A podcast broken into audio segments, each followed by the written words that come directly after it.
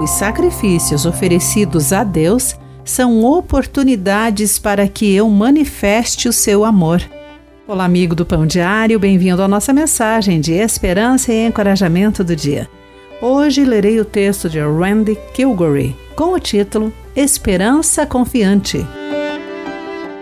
O Dr. William Wallace trabalhava como cirurgião missionário na China na década de 1940, quando o país foi atacado pelo Japão. Responsável pelo hospital da época, Wallace ordenou que levassem seus equipamentos para as barcaças e que o hospital continuasse a funcionar flutuando nos rios e evitando assim ataques da infantaria.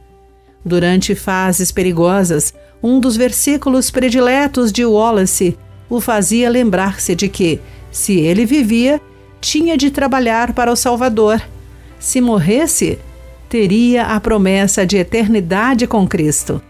Em 1951, esse versículo adquiriu seu verdadeiro significado quando ele foi acusado falsamente e morreu na prisão. Os escritos de Paulo refletem a devoção profunda que, sendo seguidores de Jesus, também devemos desejar que nos capacite a enfrentar provações e até perigos por sua causa. Esta devoção torna-se real pelo auxílio do Espírito Santo e pelas orações dos que nos cercam. E isso também é uma promessa.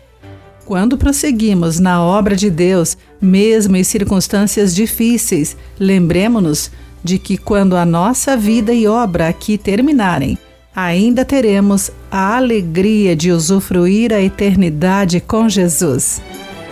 Nos momentos mais difíceis, com o coração comprometido, a andar com Cristo e com os olhos fixos na promessa da eternidade.